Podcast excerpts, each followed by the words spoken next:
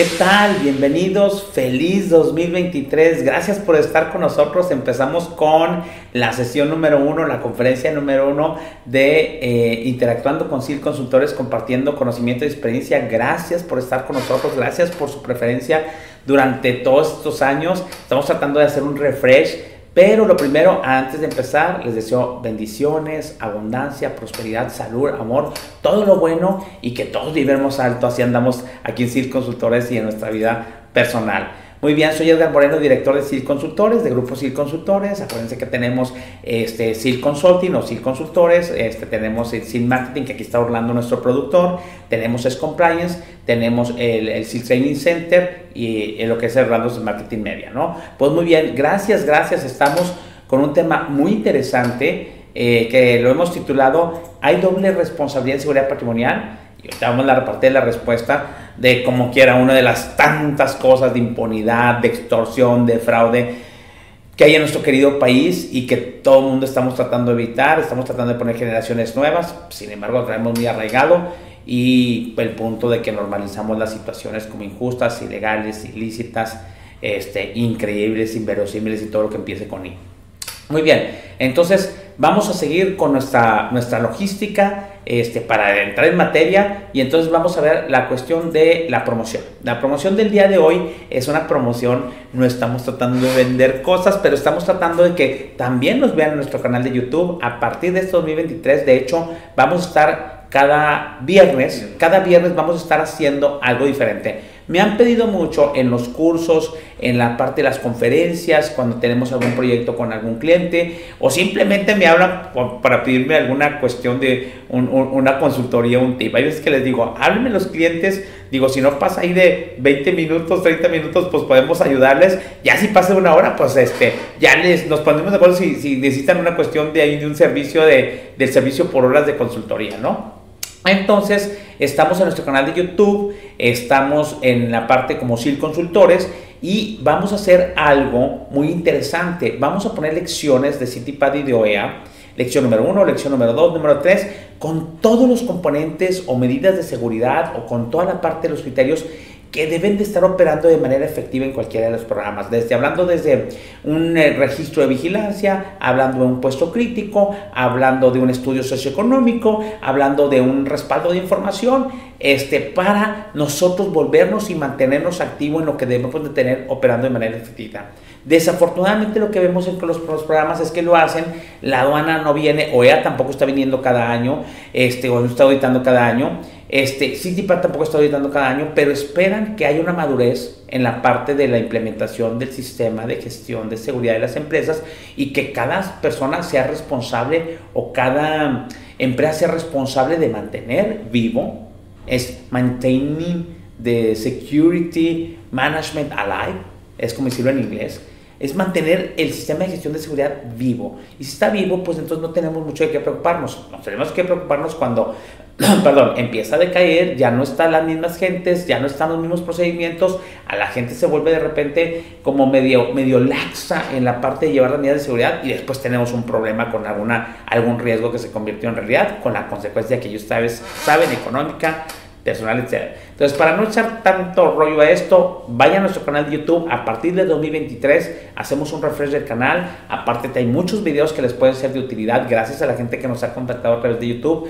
Pero vamos a estar con lecciones. Cada una de las semanas son 52 semanas, va a ser 52 lecciones entre City Patio EA que nos va a dar una luz o un refresh o una cuestión de, de, algún tip para mantener la operación efectiva de los programas CityPad o EA o cualquier tema de seguridad patrimonial que podamos tener y que nos pueda servir. Y cómo hacer incluso más productivo y más práctico esta parte de lo que debemos de tener implementado. Pues bien, búsquenos en YouTube, denle campanita, como todo el mundo dice, denle campanita, suscríbanse y vamos también a estar respondiendo todas sus preguntas y todas las cuestiones que tengan ahí. Es una consultoría que no les va a costar, pero es a través de las redes sociales y entonces este, por ahí vamos a estar. Bueno, esa fue la promoción del día de hoy. Esperemos, lo esperamos en 2023. Vamos a ver cómo terminamos el 2023, si Dios quiere, con nuestro, nuestra, nuestra nueva innovación que tenemos a nosotros en la parte de YouTube. Muy bien. Hablando de lo que vamos a entrar en materia, Eh, eh, hay una cuestión que sucedió con la ministra y el famoso plagio de la tesis de la ministra de la Suprema Corte de Justicia, Yasmín Esquivel, y que la, traen, la han traído en las últimas semanas en una controversia. Yo que soy académico y que di clases, muchas, muchos, muchos años clases en el TEC de Monterrey, en la Universidad Regio Montana, en la Universidad de Monterrey, este, es, es increíble la parte de pues, la falta de honestidad, de honorabilidad de alguien que está en la Suprema Corte, de alguien que quiere ser protegida por el presidente de la República con algo que a todas, a todas situaciones es mala, así me explico? Cuando yo veo este caso de casos, digo, nunca vamos a ser de primer mundo. Es increíble cómo una, una cuestión de alguien que está en un puesto eh, de arriba está plagiando o una cuestión de un plagio ya no se ha pronunciado ni se ha defendido, se ha ido por otra cuestión de recomendaciones y de cuestiones de que pueden hablar bien de ella, pero es un plagio donde punto y coma los académicos, la gente de la UNAM, la gente que conoce, de que conocemos de la parte de las tesis, que ha visto las dos tesis, es punto y coma copiado una tesis para sacar un título en la máxima casa de estudios de este país que es la UNAM. Entonces ahí se quema la UNAM, se quema la UNAM, se quema la Suprema Corte, pero se quema nuestro país, ¿sí me explico? No es posible que estemos a este nivel teniendo con nuestra máxima autoridad en la parte de la Suprema Corte de Justicia, nuestro máximo organismo regulador de justicia, y, más por la cuestión de que eh, están tratando de ser la presidenta de la Suprema Corte. Entonces, es una cuestión muy lamentable. Vamos a ver la noticia. En, escogí el video más ilustrativo respecto a esto, sobre todo la doble responsabilidad. En esto también hay una doble responsabilidad. Lo vemos y nos vemos ahorita. Rafa Cardona. Rafa Cardona en su cristalazo está enfocado a la calidad moral eventualmente que queda en entredicho por parte de la ministra de la Suprema Corte, Yasmín Esquivel Moza. Rafael, ¿cómo te va? Muy buenas tardes. Muy buenas tardes, Pepe. Me da mucho gusto saludarte, saludaros a todos en estos días que ya casi se acaba el año. Y lo que no se acaban son las novedades de la cuarta transformación. Yo pensé que el legado ético de la cuarta transformación eh, consistía en no engañar, no robar, no traicionar al pueblo, Ahora le podrían agregar no plagiarse la tesis profesional que te vende una maestra que durante treinta y tantos años ha hecho un comercio de este tipo. Y digo esto del comercio de este tipo porque hoy en la mañana consulté con una fuente universitaria de mucha confianza que tengo hace muchos años y me dijo, esto es un récord mundial, porque si la señora estuvo presente en la elaboración de 500 eh, tesis, más que ser una directora de tesis, no sabemos en qué porcentaje fue una vendedora de tesis.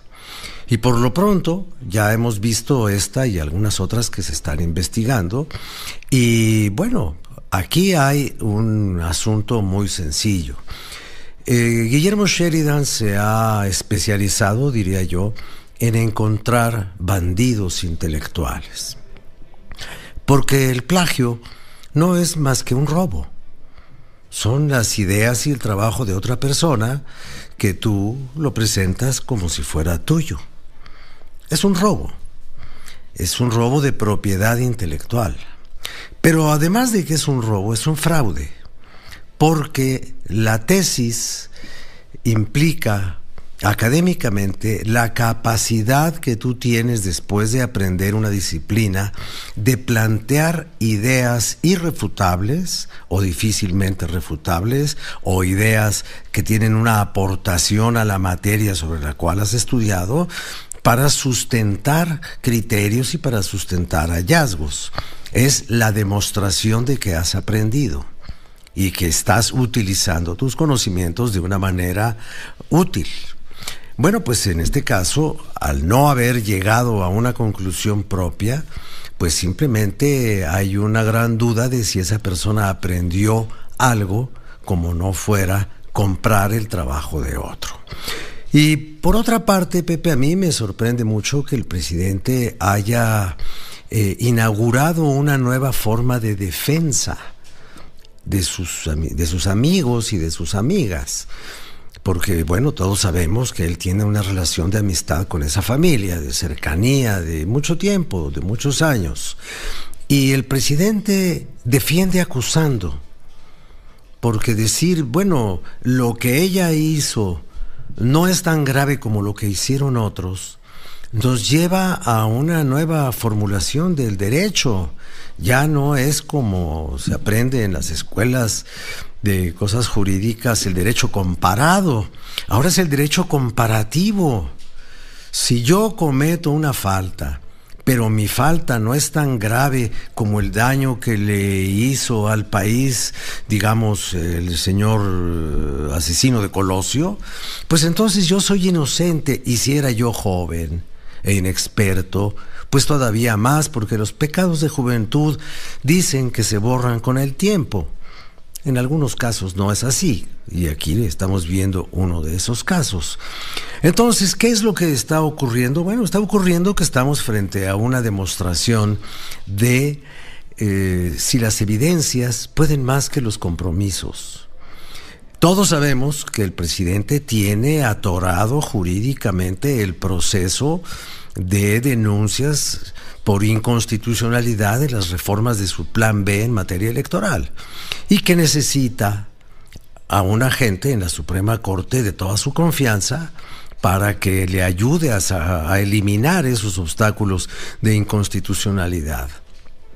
Vamos a ver si por encima de todo este escándalo el presidente pasa por alto de cualquier señalamiento y fuerza y presiona y logra o vamos a ver si la corriente de desprestigio que ya se llevó la piragua en la que navegaba hasta hace una semana en tranquilos mares la señora ministra, vamos a ver si esa piragua aguanta las procelosas olas del desprestigio internacional, nacional, gremial, ético, porque ella podrá decir muchas cosas, pero aquí hay dos culpables la que vendió y la que compró. La que vendió vendió una vez, la que compró compró una vez, pero engañó con lo comprado durante mucho tiempo más.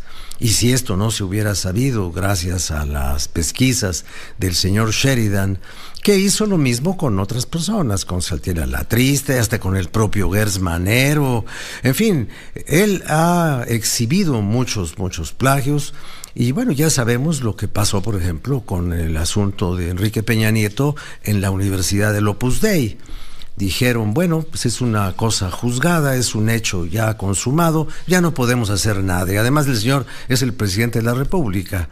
Y se hicieron, pues, se hicieron como son a veces los hombres de la iglesia, y le dieron vuelta a la hoja y se salieron por la puerta de atrás de la sacristía. Pero en este caso, bueno, vamos a ver si la opinión pública tiene el peso que merece algo tan delicado como una señora que roba y engaña. Y qué sinvergüenzado. Cuando yo vi no sabía quién era el personaje que había plagiado esta tesis en la academia, sobre todo cuando vienes de una buena universidad como la UNAM. O sea, no es una universidad tercera, no es una universidad que está en la esquina de una colonia este, que nadie conoce, si me explico, es la Universidad Nacional Autónoma de México, si me explico, no dudo, nadie está exento y puede ser que haya muchos abogados con el mismo caso de la UNAM, porque fue un descontrol, porque eh, ahí la sinvergüenzada de quien vendió y quien compró, como bien dice, este, dice la persona aquí en el video, que no recuerdo su nombre, pero es increíble que la parte de, de, este, ese es como el refrán, tanto peca el que mata a la vaca como el que detiene la pata, hay una doble responsabilidad, ¿sí me explico? Por parte de la ministra y por parte de la maestra que andaba vendiendo esas tesis y luego yo que soy maestro, digo, y la, la verdadera flojera, por no decir otra palabra más fea, la verdadera flojera ni siquiera le cambiaste un acento, ni siquiera está, está incluso con los mismos errores iban a utilizar un software, dicen, no necesitamos utilizar un software que vaya detectando exactamente qué tanto porcentaje de copia, porque es copia todo. La gente, los académicos que han, que han revisado ambos, por lo menos los dos, dos, dos, dos ejemplares de dos tesis de dos alumnos diferentes que son ahora abogados, dicen, están, hasta los errores son los mismos, es una copia vil y corriente. Ahora, aquí el, el asunto es que quien plagió ahorita tiene un puesto de, ministra de la Suprema Corte de Justicia, es el máximo autoridad de justicia en este país. ¿Sí me explico? Y segundo, la quieren de presidenta por ahí, por algunos intereses del presidente, que también se me hace muy laxo en decir, ese, ese, ese tema de otro, de otro video, dices, ah, entonces, si ella se equivocó, si es un pecado de juventud, porque ahora como es de mi gente, no hay una, hay una, una, una, cuestión de una, una, o una cuestión de un castigo implacable, porque pues es que fue la gente se equivocó, hay gente que ha hecho cosas peores. El hecho que hay gente que ha hecho cosas peores y que ya pasó el torneo no implica la culpabilidad, la responsabilidad o la cuestión del delito. Es increíble. ¿Qué esperamos que suceda en el país? ¿Qué esperamos que suceda en una colonia? ¿Qué esperamos que suceda en una empresa? Si a nivel superior está sucediendo una cosa que es una actividad, la persona lo dice de una manera bien, bien, bien clara, es un robo, porque es un robo, estás robando. Si alguien hace muchos años que robó un pollo en una este, tienda de esquina le dieron una cárcel, cuando tienes un robo de un nivel intelectual que has utilizado para ejercer una carrera profesional, para, para escalar en la parte de la, de como, como, como, eh, eh, eh, como parte de la, de, la, de, la, Suprema, de la Suprema Corte de, Justicia, dices, hijo, de, la, de como ministro, dices, está bien difícil. Ahora, lo, lo, increíble es que ya no se haya pronunciado, se está haciendo el delito. Y segundo, que la evidencia se, pueda más que el compromiso, que el compromiso pueda más que la evidencia, perdonas al revés el compromiso que tiene el presidente con ella y con tener a alguien arriba para que le ayude a, su plan B de la parte electoral sin politizar, eso es una sinvergüenzada. ¿Sí me explico? Todo el mundo lo está diciendo, los que estamos del lado académico, y lo de Peña también fue una sinvergüenzada, y eso que eran copias de ciertos extractos puestos como si fueran de él, y no era una copia total, que eso no exime que tampoco Peñanito, por eso se volvió el presidente que tuvimos y por eso está el presidente donde está aunque les valga la honorabilidad y todo yo, aquí estamos en una cuestión de involucramiento de la máxima cuestión de honestidad que va sobre la parte de una claridad, de una cuestión legal, de una cuestión este, que le vaya es un robo y es un fraude, es un fraude porque engañó para poder obtener su título. Está bien, pero que se dedique, a lo mejor, y no está bien, pero bueno, se dice está bien, pero que se dedique a sacar su título porque es una abogada ahí de tercera que anda dando vueltas, pero es la próxima, probablemente la próxima presidenta. Si la sinvergüenza del presidente la ponen, la ponen como presidenta de la Suprema Corte de Justicia, dices, muchas veces mis amigos que son más políticos que yo me dijeron, es, tenemos el presidente que nos merecemos y tenemos la presidenta o la Suprema Corte de Justicia que tenemos. Por eso dices, ay, no se resolvió la, de la parte de Marisela Escobedo, la, la, activista que mataron en Chihuahua, no se resolvió un feminicidio, no se resolvió lo de la parte de la guardería ABC. ¿Por qué? Porque tenemos este tipo de especímenes en la Suprema Corte de Justicia. Ahora, ahí va. Yo que soy académico, probablemente, como mucha gente también sacó la tesis así, si alguno de los otros ministros o alguien de bastante poder hizo lo mismo, van a decir, mejor no digo nada, porque después vamos a salir otros 3, 4, 5 personajes de alto nivel de este país también con plagio. Ahora, ya voy a terminar con esta, esta parte. En seguridad patrimonial, señores, tienes que ser un ejemplo. Tú no puedes ejercer justicia o ser un modelo, nadie es perfecto, pero ser un modelo en una parte de una, como la Suprema Corte, ¿Cómo le tienes respeto a la gente? Es más, ¿cómo te atreves a superarte ahí como ministra y cómo te atreves a la parte de revisar? ¿Sabes qué? Yo no puedo exigir y yo no puedo hacer que los mexicanos crean en la Suprema Corte por la persona que tienes y por lo que hizo, porque no es una situación menor, es una situación muy grave. Todos los que estudiamos bien una buena carrera y que hemos estado en la parte académica, sabemos la cochinada que implica esto. Pero pues bueno, así lo dejamos y el aprendizaje es esto. Y lo que dice es, en toda situación ilícita, ilegal, insegura que suceda en nuestra casa, en nuestra empresa, en nuestra escuela o en nuestro país, tenemos una doble responsabilidad. Eh, yo como buen ingeniero siempre veo el 100% de las cosas. Incluso en un divorcio, ningún divorcio, ay, es que es el 100% de culpabilidad o responsabilidad más bien de la otra parte y el cero de la otra parte. No, siempre hay una responsabilidad. Si quieren, y dividimos en porcentaje, hay 50 y 50% de responsabilidad, 30 y 70, 90 y 10, 80 y 20, pero siempre hay una responsabilidad de ambas partes tanto porque hiciste como por si dejaste de hacer, que son las actitudes pasivas y activas en una situación ilícita. Vamos a ver, a mí me pasa mucho y vamos a irnos, por ejemplo, en nuestra empresa. En nuestra empresa, eh, en seguridad patrimonial, una de las cuestiones que siempre manejamos es el rondín de seguridad. Acabamos de venir de una empresa, no hacen bien el rondín, si lo hacen, nadie pone atención, etc. La responsabilidad, y esto no es una situación ilícita y legal ni insegura, si no es una medida de seguridad o una actividad de seguridad patrimonial, hacer el rondín de seguridad. Y eso me canso de decirlo en las conferencias y es un claro ejemplo de la doble responsabilidad en seguridad patrimonial. Aquí hay una responsabilidad en hacer el rondín bien, en llevarlo eh, a favor de las manecillas de reloj, en contra de las manecillas de reloj, en zigzag, etc. ¿De quién es esta responsabilidad? Dicen que es del oficial de seguridad, porque viene en su protocolo, en su consigna o viene en su descripción de puestos. Ok, él la hace. Siempre hay una queja, y eso pasa en muchas partes. Dices, ok, hago mi responsabilidad, encuentro dos o tres anomalías. La cámara está caída y esta lámpara no funciona. Hace su reporte a través de, de, un reporte escrito o a través de Digitool o a través de un WhatsApp o de una parte digital. ¿Sí? Esa es la ¿Cuál es la siguiente responsabilidad? La siguiente responsabilidad es de alguien de seguridad de la empresa, de alguien de la parte de la parte física, de alguien arreglar lo que reportó el oficial de seguridad.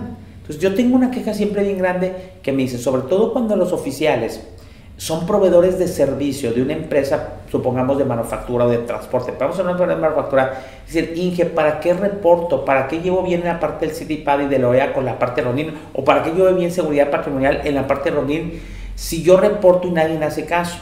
Entonces estoy reportando hoy cámara caída, cámara caída, cámara caída y cámara caída y nadie me hace caso. Y yo siempre les digo, la responsabilidad tuya es reportar. Porque el día que hay un problema van a ver, si reportaste, yo cumplí con mi responsabilidad, aquí está, a mí no me digan nada. Y cumpliste con tu responsabilidad. Pero para que se haga bien y tenga efecto realmente una medida de seguridad como esta o esta actividad, es que el oficial cumpla con llevar a cabo bien el rondín y reportar lo que está mal y la empresa que contrató a ese oficial de seguridad, un gerente de seguridad, un coordinador de seguridad, la persona de seguridad de muros o seguridad física de la empresa, ponga atención a eso que reportó el oficial y ponga una acción correctiva para dejar a tono o para dejar bien funcionando lo que no estaba funcionando y que fue reportado por el oficial. Y esa es la doble responsabilidad.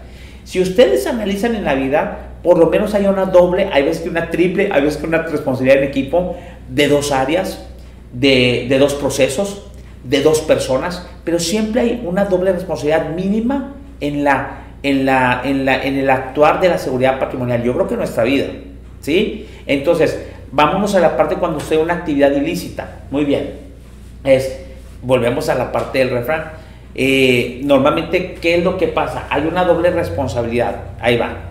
Normalmente aquí en México es bien común que cuando nosotros ahí vamos en nuestra vida, en, en, la instalación de nuestra vida, nivel 1, que es nuestra casa o nuestro entorno, normalmente cuando vamos a un centro comercial o vamos a una parte donde vamos a estacionar nuestros carros, es típico leer no nos hacemos de la parte del propietario o de la parte de quien provee el estacionamiento gratis o incluso pagado, no nos hacemos responsables por todos los objetos de valor que dejen en su carro. ¿Por qué? Porque aunque tenga oficiales de seguridad o vigilancia, aunque tenga cámaras, pues yo no puedo ser responsable de que tenga un cristalazo de que tengas ahí. Y entonces es la doble responsabilidad. Tú no quieres que en este país te roben, entonces no dejes cuestiones, situaciones que den tentación a que te roben. ¿Sí explico? Entonces, cuando vemos a los estacionamientos, ahí hay una doble responsabilidad en la parte. ¿Cuál es la responsabilidad? De yo no dejar aunque no haya un letrero, porque sabemos cómo es este país, en la cuestión de nivel de inseguridad, no dejar una computadora, no dejar una bolsa, no dejar una tentación de que me roben, que me digan, róbenme dentro de mi carro. En otros países del primer mundo podrá hacerlo, pero aquí no. ¿Sí me explico? Porque el nivel de seguridad es muy alto. no quieres sufrir el robo, no quieres estar que te, que te rompieron ahí el cristal, no quieres estar en una situación ilícita y legal, entonces protégete de todas las partes que tú puedas para prevenir la parte de la inseguridad. Si sabes cómo somos en nuestro país, ¿para qué dejas las cosas ahí? dices, qué raro, en otros países no funciona. Bueno, aquí estamos. La situación, la parte de, seguridad patrimonial es geográfica, aquí estamos. Entonces, ¿qué es lo que haces? Yo tengo la responsabilidad de no dejar nada en mi carro o de esconderlo o de llevármelo conmigo cuando deje el estacionamiento y el dueño del negocio es responsable de recordarme. No de que no que se haga responsable de lo que nos van a robar, de recordarme, te avisé, lo leíste, lo puse en grande. Déjate aviso porque no me voy a ser responsable. Y mi responsabilidad es avisarte que no me voy a ser responsable. Y tu responsabilidad es no dejar el carro. Cuando hacemos eso y que cada quien toma la responsabilidad, independientemente estemos de acuerdo que no, cómo funciona, eh, aquí en el país, las cosas salen bien. O es bien poco probable que yo tenga una actividad ilícita y legal. Si ya sucedió una actividad ilícita y legal insegura, bueno, vamos a deslindar responsabilidades. ¿Sí me explico? Tuvimos un embarque contaminado. ¿Por qué? Porque no inspeccionó bien el guardia de seguridad. Ah, muy bien. ¿Cuál es el oficial tiene la, responsabilidad de no haber, de no haber hecho bien la, la cuestión de seguridad, pero no sabía, era nuevo. Pero ¿cuál fue su responsabilidad? Él tiene que levantar la mano, soy nuevo, no sé hacer la inspección de compartimentos ocultos. Y el otro responsable es un capacitador, alguien que le dio la capacitación para que suceda. Entonces, cuando nosotros identificamos la doble responsabilidad de todas nuestras actividades, podemos de manera preventiva ver, no quiero tener esa situación legal, vamos a identificar cuál es tu responsabilidad y cuál es mi responsabilidad en este proceso. Mejor los dos la cumplimos y la cumplimos bien para que no aparezca ese tipo de situaciones. Y cuando ya sucedió, a ver, vamos a pagar nada más que a ti te toca el 50% y a mí el 50%. Vamos a, voy a castigar a alguien y los voy a reajustar. ¿A quién voy a reajustar? Oye, pues determina quién, porque el embargo contaminado lo tenemos porque el oficial no hizo bien su inspección de compartimentos ocultos y capacitación tampoco capacitó. Ah, pero hay un tercer responsable, porque es responsabilidad compartida, porque el jefe no le dijo que había puesto gente nueva y capacitación no sabía. Nos dividimos la responsabilidad, está 20% de responsabilidad, 30% de responsabilidad y 50% del otro. ¿Cuál es la medida disciplinaria que voy a hacer para tratar de que a la otra, de manera preventiva, establezcan las medidas preventivas, como análisis de riesgos, y luego las medidas correctivas. Voy a corregir ahorita de volada y luego la medida preventiva para que no vuelva a suceder. Y obviamente la medida disciplinaria sobre que la tengas que aplicar. Entonces, señores, aquí es bien importante en seguridad patrimonial, como en la vida, hay una doble responsabilidad mínima o una triple, una responsabilidad compartida. Es una responsabilidad compartida y siempre identifiquemos, si ya sucedió una situación ilícita, el riesgo se convirtió en una realidad y ya tenemos un problema y ya estamos haciendo un análisis post-incidente un análisis del, incidente, pues entonces vamos a determinar las responsabilidades para determinar y poner para la otra las acciones preventivas que debemos tener para que no se repita. Y si de manera preventiva estamos viendo no está funcionando Rondín, vamos a tener un problema. vamos a ver, esta es tu responsabilidad y esta es la tuya. Y la ponemos en un procedimiento, la ponemos en una consigna, en un protocolo, en una inscripción de puestos, se las capacitamos, se las tenemos, se las talachamos, se las registramos en su mente para que la gente haga y esté consciente de las responsabilidades que tiene. En esta ocasión es, volviendo a la parte de la, de la, del, del acto eh, de fraude y de robo por parte de la, de la ministra, dices, pero también, ¿y dónde está la maestra que está vendiendo las tesis? Y luego dicen que es una maestra que ella todavía se atrevió a decir, yo fui la, asesora, ¿la asesora de qué? ¿La asesora de dos tesis de que permitió un plagio? O sea, ¿quién plagió a quién? ¿O quién copió a quién? Y volvemos al, al burdo refrán.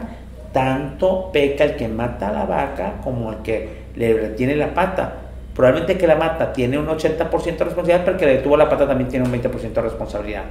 Entonces aquí es tan responsable Yasmín Esquivel como la maestra, ¿sí? Que se dedicó a vender tesis. ¿Cómo es posible que tenga 30 años en una institución como la UNAM hacer ese tipo de delitos? Y cómo hay, ese es, ahora resultó como la parte de, la, de, la, droga. Ay, es que Estados Unidos dice, es que lo que pasa es que eh, la, la situación con Estados Unidos es, pues sí, es la ley de oferta y demanda. Pero eso no, eso no justifica que hagas un acto ilícito. Hacer un acto ilícito porque hay oferta y demanda. Pues vendo drogas porque demanda. Si hay oferta, ofrezco drogas porque hay demanda de drogas. ¿Y dónde está la parte de la honorabilidad, de la honestidad, del portarse bien, de ese por el lado derecho?